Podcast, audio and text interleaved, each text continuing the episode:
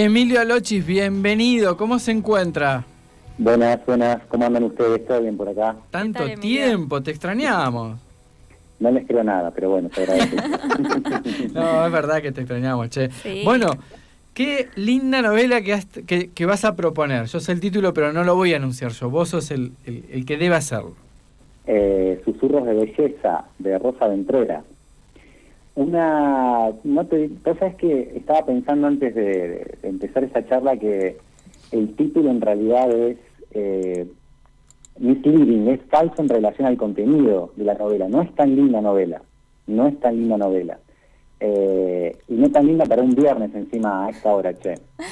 Ay, Eh, es, sí, es un medio un garrón introducirla en estos términos, pero nada, no, es, es, es una, es una novela que yo, nada, eh, comenté hace unos días que tenía ganas de, tratar con ustedes, de conversarla con ustedes, porque al empezar a leerla, eh, un poco el, impacto que tuvo es lo que a mí particularmente me pasa con la prosa italiana, que, suele eh, gustarme mucho, sobre todo la contemporánea, como es el caso de esta novela, pero resulta ser que es una novela medio garrón, medio pum para abajo, porque es una novela costumbrista eh, muy, en- muy enfrascada en los pormenores de tres mujeres que tratan de sobrevivir solas en un pueblo determinado de- del sur de Italia eh, a los embates de la Segunda Guerra Mundial. ¿Qué- Que trata de mostrar em, el mosaico, un poco la, la- el, el- el devenir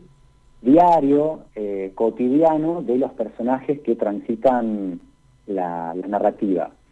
Eh, es decir, es un tipo de narrativa que en lugar de estar orientada, supónganse, a lo fantástico o a la ciencia ficción o a ese tipo de cuestiones, toma como elementos para mm, estéticos eh, la realidad, entre comillas, más cotidiana. En, en el caso nuestro, argentino, uno por ahí de los ejemplos más, más eh, paradigmáticos del costumbrismo es la narrativa de Eugenio Cambaceres, supóngase. Estoy hablándoles de, eh, si no me equivoco, mitad para arriba del siglo XIX. Ah, Eh, entonces, nada, es como eso, ¿no? Es, es un tipo de, de, de prosa que trata de reflejar eh, la realidad más, más seca, más men- menos fantástica de, de los personajes que transitan la obra de que se trate. Eh, y bueno, un poco el precio que, que se paga eh, con esa estética es que hay que bancarse cuestiones que son complicadas, ¿no? De, sobre todo de pobreza, de marginación, de lucha por cierto ascenso social que en general no se da. ¿Realismo Eh, puro sería? Algo así, como un realismo bastante realismo, crudo. Claro, es una buena pregunta. Sí, sí, eh, no necesariamente, ¿no? Porque, por ejemplo, la, la- la- justo la narrativa de Cambaceres tiene un toque, un toque de magia, supónganse. Eh, y esta novela no está desabastecida de algunos componentes muy, muy pequeñitos que hacen a lo fantástico, pero que están un poquito de adorno por ahí dando vueltas. El realismo puro, en realidad, el naturalismo, si se quiere, lo pueden pensar en Flaubert, supónganse, ¿no? Narrativa también francesa del siglo XIX con Madame Bovary.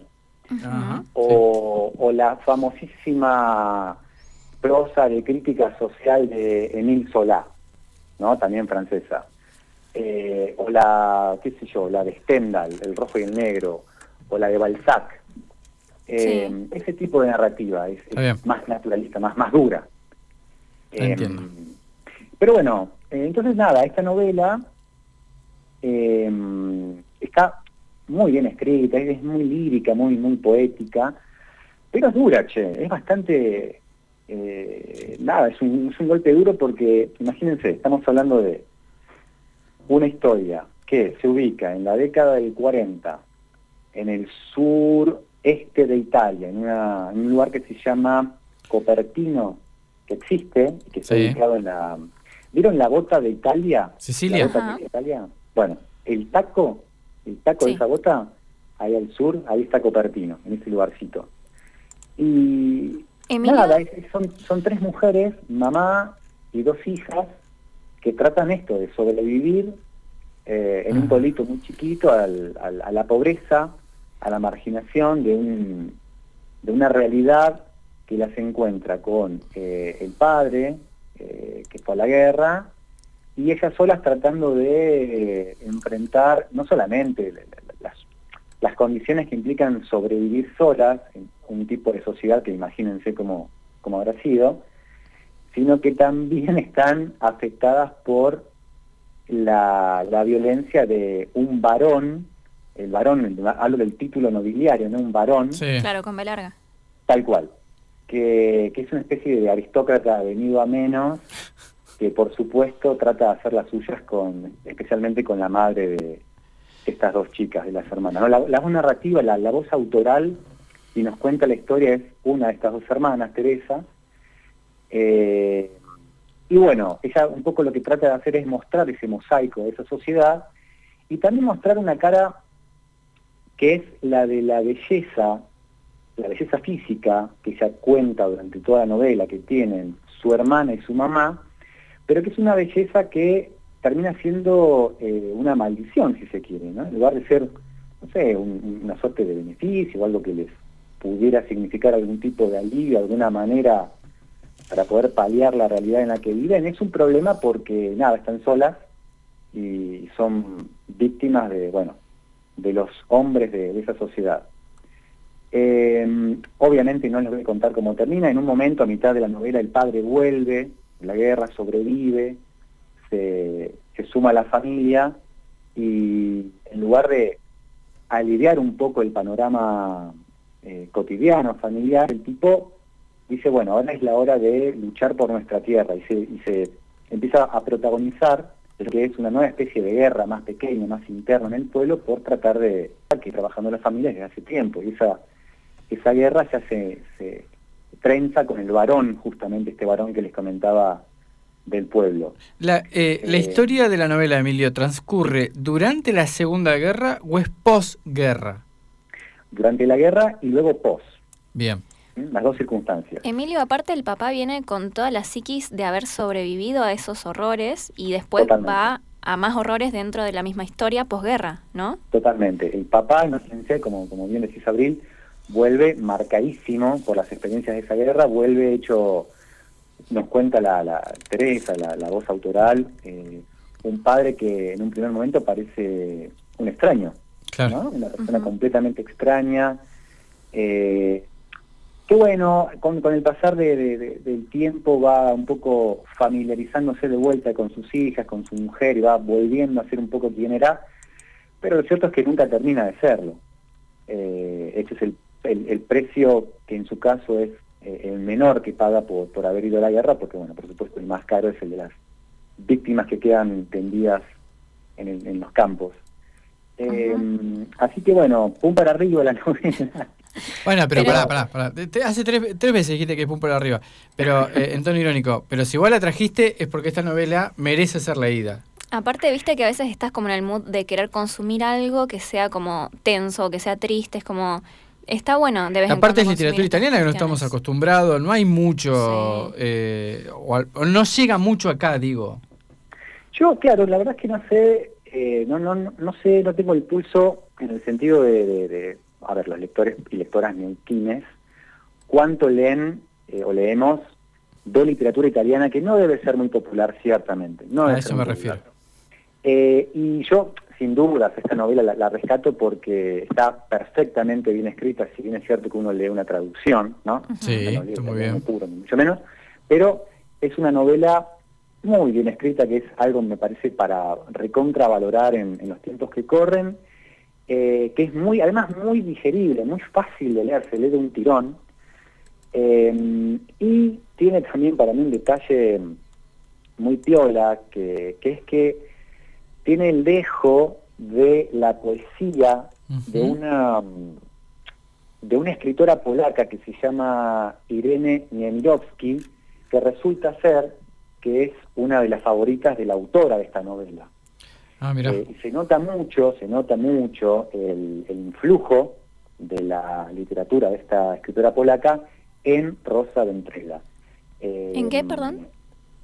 En, en la autora Rosa Ventrella, en la autora de Suros de Belleza. Eh, entonces sí, es verdad lo, que dicen, digamos. Yo la traje a colación a esta novela porque más allá del contenido, me parece que es eh, como objeto estético, digamos, como, como, como, como el libro, como historia, es muy bella, es muy bella, está muy bien escrita.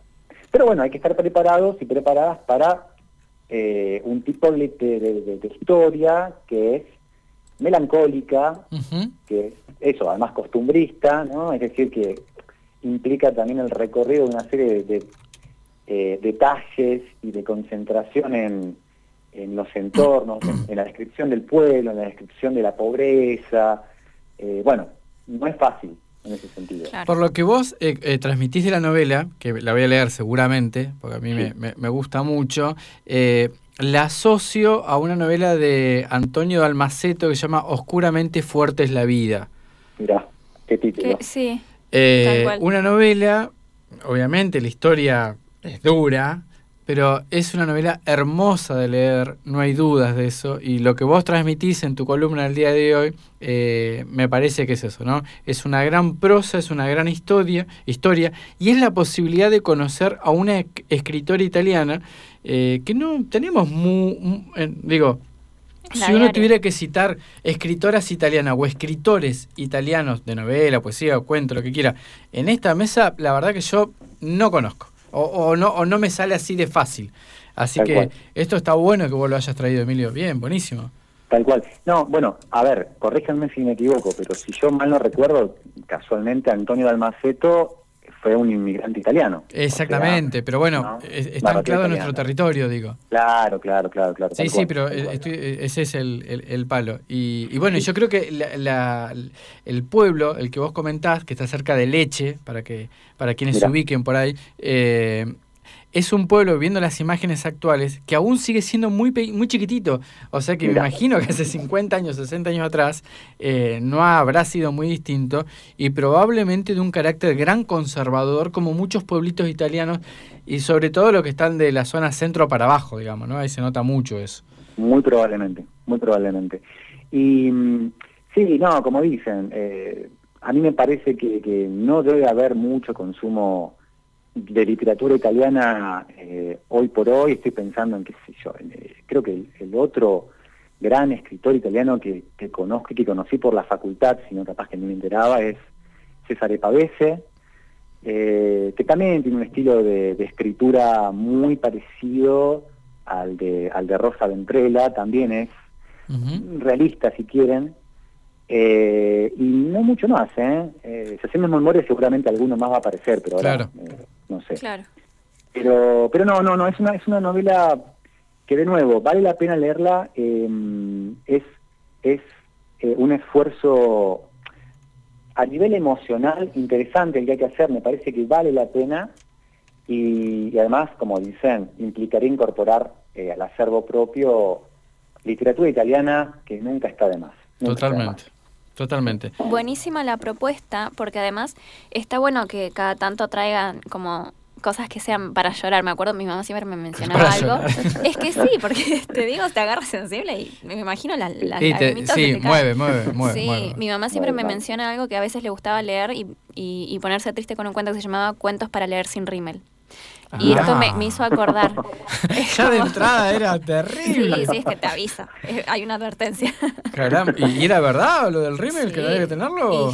no me digas. A tu criterio, si querés ensuciarte y quedar así como para la mm. foto, bueno. Mirá, está muy bien esa. Pero está bueno, me re gustó la propuesta. Sí, sí.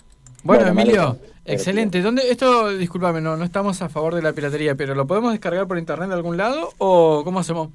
Ah, sabes que eh, no te sé decir. Yo tengo el librito que me lo prestaron en papel. Sí. Eh, soy fanático del papel. Y no te sé decir, negro, si se puede conseguir. No pasa nada. Nuestros escuchas seguramente muy creativos ellos sabrán cómo conseguir la novela y nos van a pasar el link. Tal cual. Yo siempre les menciono en Telegram hay un montón de bots de bibliotecas libres que, bueno, quedará en la legalidad de cada uno o una o una. Pero está muy buena esa herramienta. Están muy caros los libros hoy, hay que decirlo, muy caros. Bueno, eh, Emilio, gracias, te deseamos buen fin de semana. Eh, y paréntesis, vimos que estás como, ¿cómo era? Corrector de estilo en el diario, que, en el diario, escucha, en el libro que publicó Fabián Erasun y Mariana Castillo Merlo, que en el día de ayer las entrevistamos. Ah, muy bien, sí, sí, sí, sí, fui, fui corrector de, soy el corrector del libro, así que eh, orgulloso también de, esa publicación. Felicitaciones por eso. Tal cual, felicitaciones. Eh, te mandamos un abrazo y buen fin de semana. Bueno, gente, gracias a ustedes. Buen fin de semana y prometo para la próxima columna algo un poquito más, eh, menos, menos conmocionante. No, no, pero. Sorpréndenos. Nos encanta todo lo que traes. Eh, exactamente. Cada uno trae lo que quiere, el tema que quiere y acá todo suma. Así que tranquilo, no pasa nada. Abrazos. Muchas gracias. Abrazos. Bueno, conversando con Emilio Alochis, uno de nuestros columnistas de estos viernes de literatura eh, que todos esperamos. Eh, realmente la voy a leer la novela, eh, me, parece llamativo, me parece interesante. Sí, totalmente. Eh, nada, y si es más dura o menos dura, no lo sé, hay que leerlo y, y depende del momento que uno la agarre, cada uno sabe Tal como lector. Viste que aparte a veces te dan para adelante o no, digamos. Claro, a veces te dan ganas de leer algo que sea bien fantástico, que te lleve a vivir a otro mundo, después a veces tenés ganas de algo bien cotidiano o de una poesía, ¿viste? También depende mucho del humor, entonces está bueno que nos den como el abanico de opciones. Exactamente. Eh, además, una, bueno, dura, entre comillas, o, realista, no sé, eh, fue la novela que trajo eh, Víctor Yáñez ¿Cómo se llama? Víctor ha traído varias novelas. Sí, Víctor, que, que, tenía un dejo de Black Mirror. Víctor tiene un estilo muy, muy Muy Víctor, es muy Víctor, es, un genio. Eh, eso me parece, porque es como más actual y vos lo ves así, pero está buenísimo. Claro, yo esto, ¿sabés que Bueno, aparte de que es italiana, entonces obviamente me acordé de La vida es bella y también me acordé de cómo lloraba los gritos con esa película. Y me, me acordé de esto, ¿no? Hablando de la guerra y todo, bueno, me dio como esa impresión. Exactamente, está muy bien. Suena la cortina para una pausa informativa Nacional. Vamos.